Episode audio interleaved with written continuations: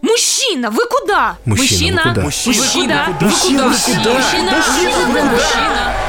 Всем привет, это подкаст «Мужчина, вы куда?». Меня зовут Григорий Туманов. Это подкаст о том, если кто не знает, как жить мужчине в современном мире, не в 2100 году, не в каком-то еще, а вот прямо сейчас.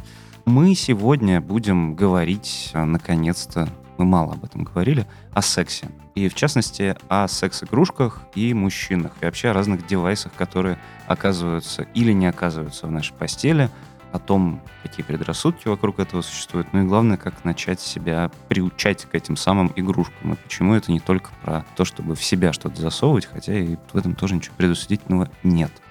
У нас гости. Это такой подкаст-коллаб с ребятами из прекрасного подкаста «Не туда», которые очень открыты, очень свободно и, главное, как-то спокойно и здраво говорят о сексе с мужской точки зрения. Это подкаст «Не туда». И у нас в гостях, помимо ребят из подкаста «Не туда», секс-блогер и человек, который, мне кажется, лучше всех знает про игрушки. Я позволю всем представиться самостоятельно. Это будет очень свободная беседа. Мы, может быть, пройдемся по каким-то тезисам. А так нет. Считайте, что это буквально разговор на кухне про, ну, если хотите, резиновые хуи. Раз уж у нас 18+, почему нет? Или про то, как у кого-то появился PlayStation. Ну, раз уж слово «хуй» прозвучало, то мне захотелось начать представляться. Меня зовут Александр Прекрасно. Бабицкий, подкаст «Не туда». А Я Алексей Романов из того же подкаста «Не туда», и мне очень нравится этот коллаб тем, что он очень сочетается по названию «Мужчина, вы куда?» Не туда. Меня зовут Коля. В секс-тусовке меня знают как дракон, просто чтобы было проще идентифицировать. Я секс-блогер, мастер порки.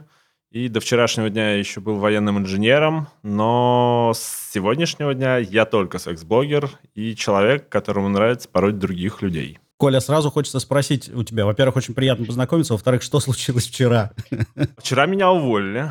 До верхушки нашего милого руководства наконец-то дошло, что у них работает сотрудник, который имеет хобби отличное от пельменей и пива по вечерам и рыбалки. Что у них работает дракон, до них дошло это. Да, да. Наверное, они наконец-то это заметили.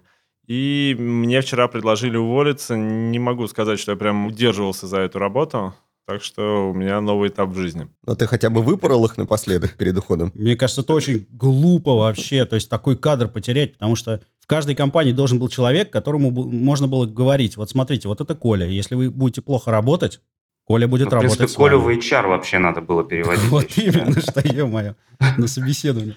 Да, я их не выпорол, потому что они этого не заслужили. Come on, порку надо еще заслужить. Коля, Вот, молодец. Это важно. Потому что мы тут же сидим такие, как эти десятиклассники, которые «А, пороть, пороть. Он сказал пороть. Коля, расскажи, пожалуйста, как ты пришел к порке людей и секс-блогингу? О, именно к порке я пришел достаточно недавно, практически полтора года назад, но до этого я 4 года занимался пси-доминированием. Меня туда привела моя бывшая девушка, она живет в Петербурге, и она, ну, на тот момент была главным редактором БДСМ-журнала. Она меня привела во всю эту БДСМную тематику, и мне понравилось вот именно доминировать над людьми. Как-то очень так хорошо зашло, вплоть до того, что я стал делать это за деньги, а к порке, к любым физическим воздействиям я как-то относился так, come on, зачем бить людей плетью, если можно словом? 1 июня 2019 года на одной из московских секс-вечеринок я впервые попробовал выпороть человека и понял, что мне это понравилось. Видимо, я эмоционально вырос, у меня накопился какой-то опыт именно эмпатического контакта, и вот с тех пор это мое основное хобби. А секс-блогером я стал через постель. Совершенно нормально. Моя партнерша, я в полиаморных отношениях, она секс-блогер, и она долго-долго капала мне на мозги в хорошем смысле слова, что, блин, очень мало мужского взгляда в интернет-пространстве на секс, на различные практики. Давай, давай, давай. Ну, вот я потихоньку даю, даю, даю. То есть ты молодой такой порщик? Да, начинающий. Насчет молодой не знаю. Ну, людям нравится, люди удивляются, когда узнают, что у меня не так много опыта. Это потому что там важно не столько физическое воздействие, потому что это все достаточно просто. Там важно умение наладить контакт с человеком, обеспечить ему ощущение комфорта, безопасности, чтобы человек понимал, что вот он приходит к тебе на порку, и ты полностью за него отвечаешь. Да есть, не, чтобы он не взаимодействуют вот эти понятия безопасности, комфорт с тем, что ты по заднице его хлещешь вообще. Почему по Ну, заднице?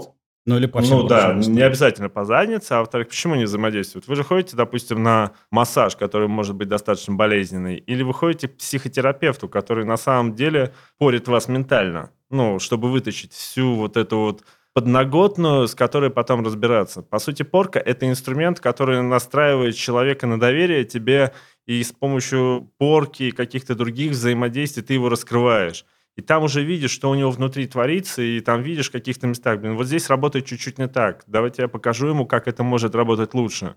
Право человека потом принимать эту корректировку или нет, но ты стараешься сделать его жизнь даже не лучше и хуже, а комфортнее. Потому что очень многие приходят с такими, с очень серьезными тараканами, назовем их так. И ты стараешься им помочь. Коля, скажи, а ты сам-то прешься от этой порки? То есть тебя это возбуждает? Или ты просто оказываешь услуги э, ну, в той роли, которая у тебя хорошо получается? Это ему очень эмоционально заряжает, на это подсаживаешься. Нет, ну То эмоционально чувствуешь- заряжает, я понял. Но возбуждает сексуально тебя ты это? Это для тебя секс, да, или нет? Если это коммерческая порка, нет, она не сексуализирована. Это секс отдельно, порка отдельно. Ого. А в обычной жизни? В обычной жизни, то есть если я парюсь со своим партнером, допустим, да, конечно. Понял? Это часть игры. А у меня вопрос, на самом деле, ко всем э, участникам дискуссии. Коля сказал важную вещь про то, что очень мало контента про секс с мужской точки зрения. Вот тут находится в этом подкасте, в общем, целых три человека, которые профессионально говорят о сексе. Сто процентов мужского контента в российском интернете о сексе. Да, и это все. Почему так происходит? Что за фигня? Почему мало так мы говорим о нем? Стыдно? Мне нет. Да. Понятно, нам всем тут не стыдно, да, поэтому Поэтому мы и говорим, да. Да, мужчинам, в принципе, тяжело говорить о сексе. Это не принято социально. Даже в какой-то собственной компании мы же в основном говорим не о том, как у нас дела с сексом, а о том, как у наших партнеров дела с сексом. Как мы классно кого-то там попороли, да, это стереотипно, но Мгм. это так. Мне кажется, что Ну да. секс просто противоречит понятию маскулинности. О, как? Потому- Мужики не ебутся? Нет, не, не мужики не ебутся, а то, что ну, мы понимаем секс как акт взаимный. То есть мужчина получает удовольствие и дает возможность получить удовольствие женщине. И все наоборот, собственно, так же работает. А в маскулинности понятие «ублажить женщину», по-моему, отсутствует, по крайней мере, вот такой соци- Ага. социальный Типа, я ее вчера так порол, так порол. Ну, типа да. того, да. Да, я, я- я выебал, вот что офигенен, такое да, маскулинность. Выебал, да, Да. это классическое прям, да. Ну, кстати, да, вот этот оборот «меня вчера так классно выебли» среди мужиков вообще не приветствуется. Ну, или я так классно трахнул женщину, что у нее там было 9 оргазмов. Это получается, что ты как будто бы для женщины это делал, а это вот уже вроде и не принято. И предал мужиков всего мира. Да, я думаю, это отчасти связано с достаточно высокой патриархальностью российского общества. А патриархальность же стоит на чем? Что женщине секс не может быть интересен. Женщина — это всегда своего рода сексуальный обслуживающий персонал мужчина. Мужик, да, он бегает и ебет все, что движется, а все, что не движется, двигает и ебет. А женщина должна хотеть секс только тогда, когда мужчина его хочет. Соответственно, сам факт ублажения женщины – это уже ненормально. Come on, ты стараешься не для себя, а для женщины, но что-то ты какой-то не мужик. В то же время, если женщина все-таки хочет секса и как-то это декларирует, то она сразу шлюха, потаскуха, там еще как угодно. Да, да. Слушайте, ну то есть получается, что женщина — это просто, ну, в этом патриархальном представлении, ну, такая рука, у которой еще есть ноги, рот и все остальное. То есть она фактически секс-игрушка. Так почему мужчины, ведь, опять же, секс для мужчины — это в том числе еще и награда, да, там, если надо погоняться как-то за ней, вот это все и прочее, прочее, так что же такое предубеждение к игрушкам-то у мужчин? Если игрушка, это значит в себя засовывать, а не, допустим, мастурбатор купить. Ты знаешь, секс как награда меня прям перекосило внутри. Да. Абсолютно. Это так отвратительно звучит, что дальше некуда. Ну, и есть еще и как наказание его отсутствия. Это в семьях каких-то практикуется же, традиционных очень. Но это уже не про секс. Это уже не про секс. Ну, скажем, это про эмоциональную часть секса, да.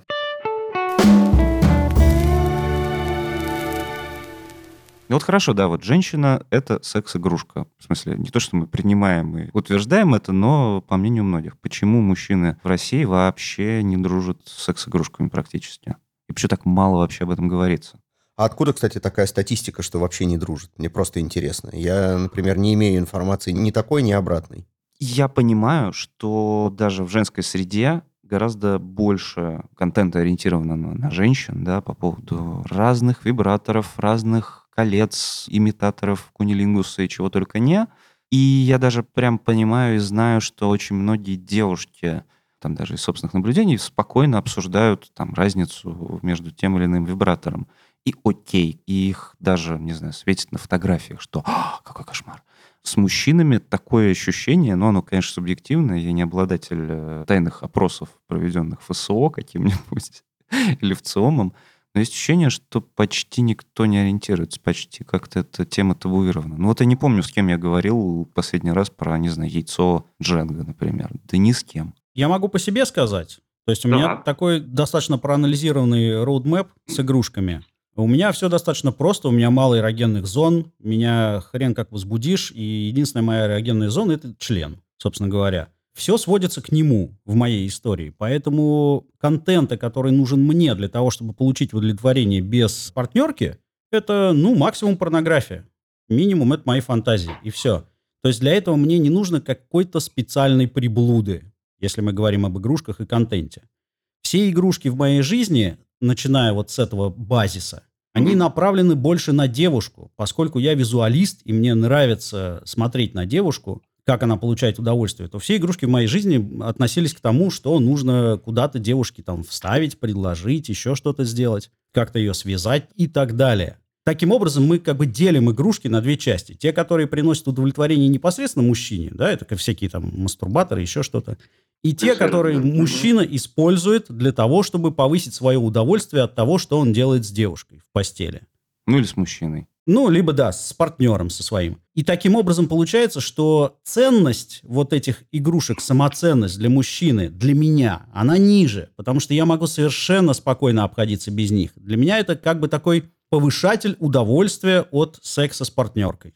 Но ведь даже, простите, мастурбацию качественно можно улучшить с помощью разных девайсов. Ну вот в этом смысле я упомянул яйцо Дженга. Это, по-моему, ну вот типа самое первое, самое примитивное такое силиконовое яйцо. Собственно, так это и выглядит. В нем есть гель, которое, ну, как-то меняет ощущения и так далее. Потому что, ну, там, руки руками. Я просто ничего не знаю про яйцо Дженга, у кого оно меняет ощущения. У мужчины, у мужчины оно, ну, надевается на член, в общем. Да, натягивается, прямо скажем. Это такой примитивнейший из мастурбаторов, который только есть. Там внутри различные выступы разной плотности, то есть банально это возможность подрочить, причем ты кончаешь в яйцо, и да, ощущения другие. Мне сложно чуть говорить про мастурбаторы, потому что у меня так сложилось, что я практически не мастурбирую. У меня секс завязан на эмоциональный контакт, а чисто мастурбация для меня чисто физиологический акт. То есть, если я приложил к себе руки раз в три месяца, это считается часто. Ну, плюс мне вполне хватает секса просто.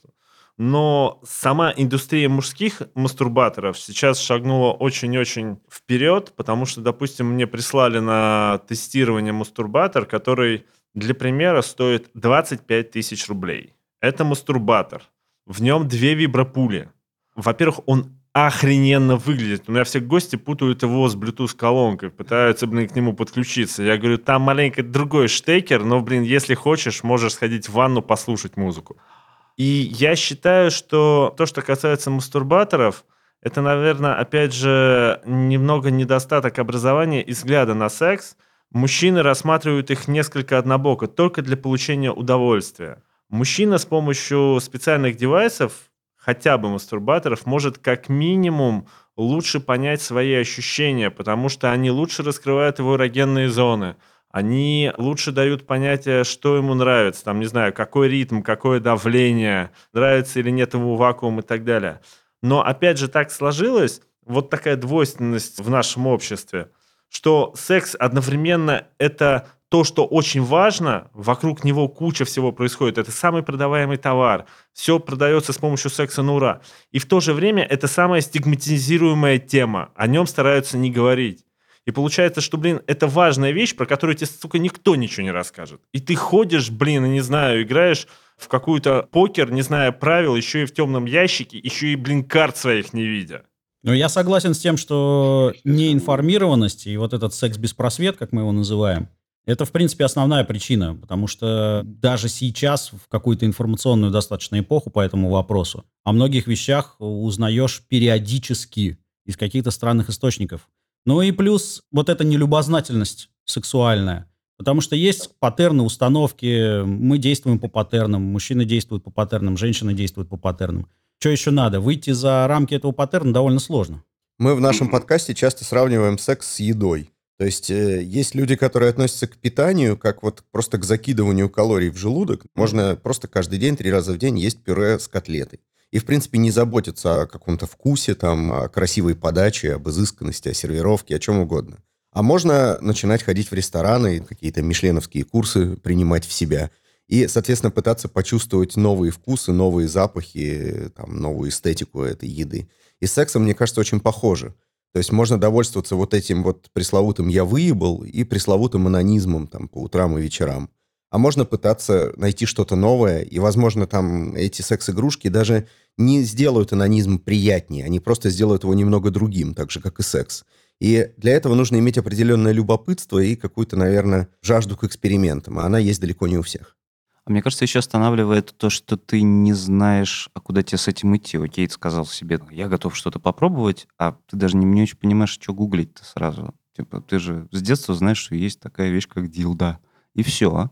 Да, но это, опять же, я думаю, касается секс не просвета. Потому что, да, если спросить у среднестатистического гражданина, какая есть секс-игрушка, он скажет резиновый член. При этом, блин, то, что игрушки бывают парные, радиоуправляемые, мужские, женские и так далее, он, скорее всего, не знает. И тут вопрос даже не в любознательности, а в том, что он даже не может сформулировать запрос. И здесь, как никогда, важна вот эта именно открытость информации и снятие вот этого вот забрала «фу, вы говорите про секс, вы извращенцы, те, кто вас слушают извращенцы, мы сейчас возьмем святой бензин, польем вас и подожжем». К примеру, про секс-игрушки я узнал, ну, вернее, активно узнал, только когда у меня вот два года назад начались отношения с моей текущей партнеркой, секс-блогеркой. До этого я тоже считал, что ну, это что? Это дилдак, там, не знаю, которым тебя по голове настучат и задницу засунут, там, что-нибудь еще. Я знал, что девочки им пользуются. Когда она мне это уже просто показала, у меня не было запроса, но мне стало просто любопытно, Плюс здесь очень большой фактор то, что ты должен доверять человеку, потому что это все-таки какое-то, ну, не продавливание, но это что-то новое в твоих личных границах.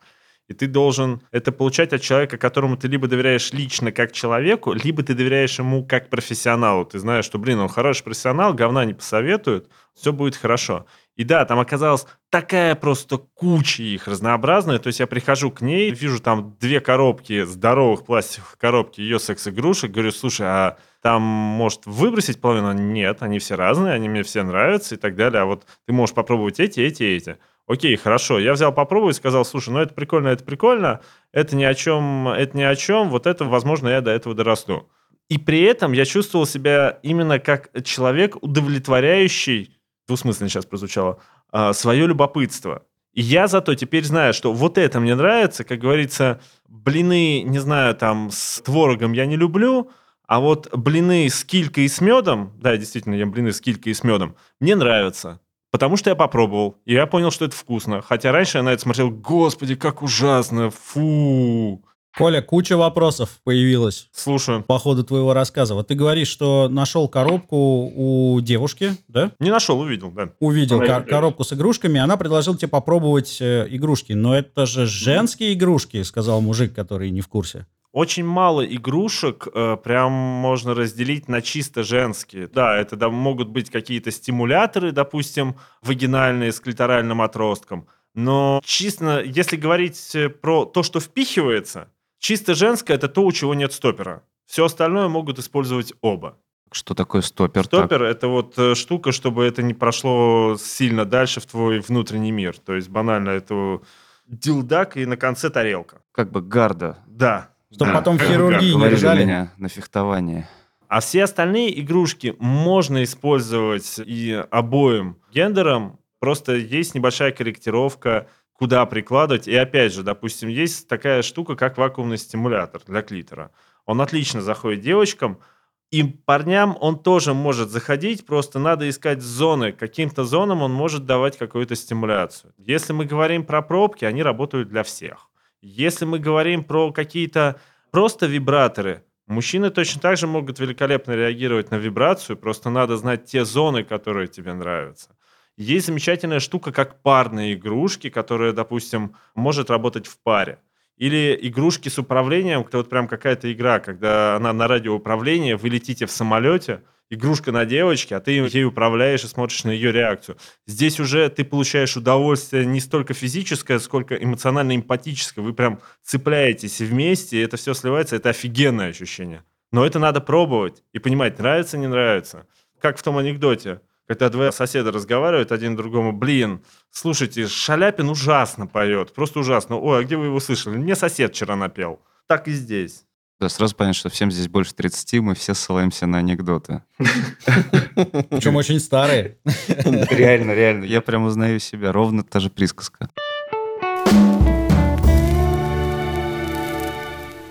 Предположим, что нас сейчас слушает какой-то человек, который живет, ну, не в Москве, и он говорит, хорошо, я понял, что очень мало контента, я и без вас знаю, и что все зашоренные, а дайте мне, не знаю, примерно 3-5 первых шагов, таких подробных, что я делаю, чтобы начать вообще знакомство с любыми игрушками. Типа, загуглите это, найдите локальный секс-шоп, придите, скажите, возьмите на первый раз вот что-то такое, не берите такое.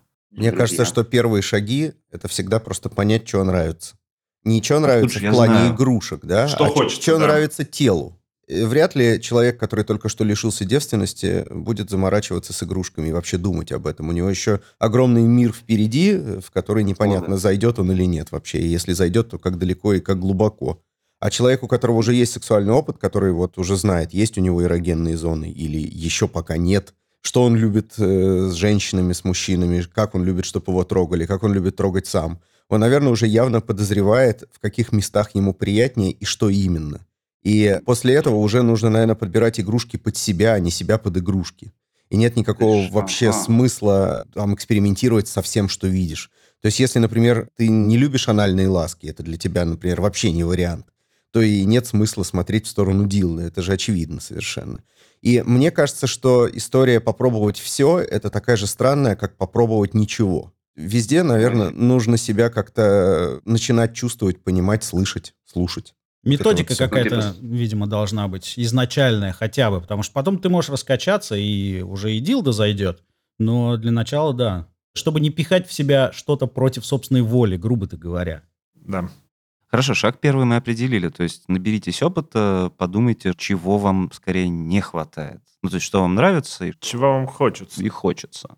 Просто когда ко мне приходят на порку, особенно новички, у меня обязательно с ними идет небольшое собеседование. Я должен понять, какой у человека запрос.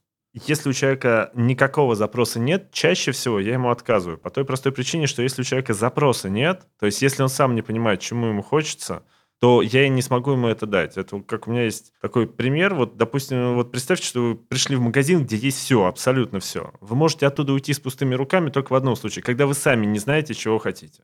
Вот так и здесь.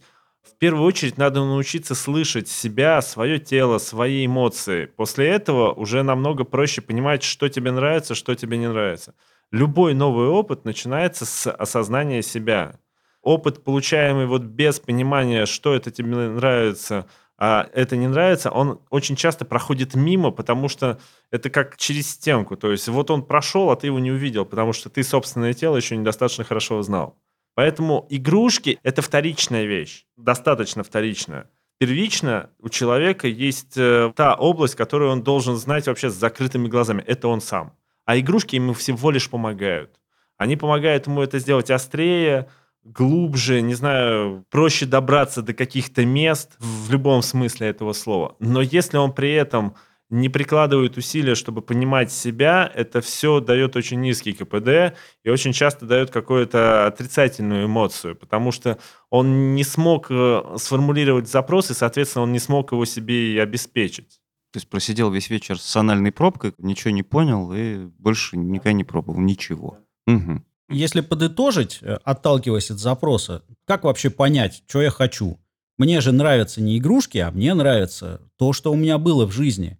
Вот и можно посмотреть. Если мне, например, нравится минет, то, наверное, в игрушках стоит поискать что-то, что может дать мне похожие, подобные, но другие ощущения. Если мне нравится пожестче, то, наверное, наручники подойдут на попробовать. Если мне нравится смотреть на то, как девушка мастурбирует, то, наверное, вот это яйцо на радиоуправлении будет хорошим выбором. То есть налаживать какие-то простые связи между тем, что тебе уже нравится, и вот этими самыми игрушками. Да, максимально упрощать, а усложнение придет потом с опытом. Вообще вы говорите очень важную вещь, что от ребят из подкаста, что от Коля, что когда мы говорим о секс-игрушках, мы выходим за пределы мужского тела, потому что это очень важный же стереотип, что все спрашивают, зачем мне секс-игрушка, я сам типа секс-игрушка себе.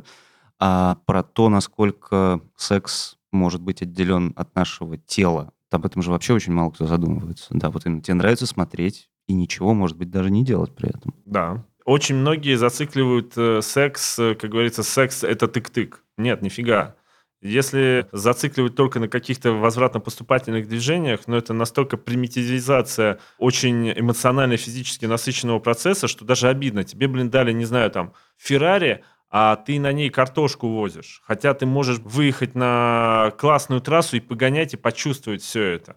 Не знаю, забивать микроскопом гвозди. Ну, come on, это так не работает. Просто у нас почему-то считается, что вот ты должен работать только тем, что у тебя есть. У тебя есть член, все, трахай членом. У меня очень много было еще знакомых, потому что я сам не из Москвы, я из Сибири, и вырос в очень маленьком городке, и там это вот как раз классически. Там сказать, что ты, не знаю, сделал девушке кунилингус, все, пипец. Это такой зашквар. Вот реально. Только если ты не Алексей Щербаков, да. Да, я как-то своей партнерше, там, одной из первых стал делать э, куни, она охренела из-за счета, что она была на 11 лет меня старше, она говорит, мне до этого никогда никто не делал, мне приходилось уговаривать просто, прям вот умолять, а я, соответственно, сам проявил инициативу. Это, кстати, хороший лайфхак для тех, кто хочет чего-то нового, можно съездить в регионы. И делать там всем куни. И делать всем куни, да. Просто Возможно, даже за деньги. Гастроли по регионам. Это, да, это такой первый шаг перед тем, чтобы делать порку за деньги. Вокально-инструментальная группа King of Kuni.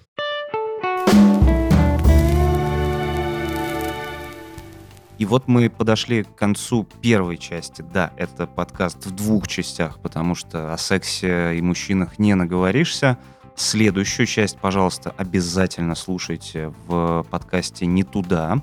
Он так же, как и наш, доступен на всех платформах. Поверьте, там сейчас будет не менее зажигательно. Поэтому скорее ныряйте по всем ссылкам, которые мы повесили в Телеграме, Инстаграме и где только не.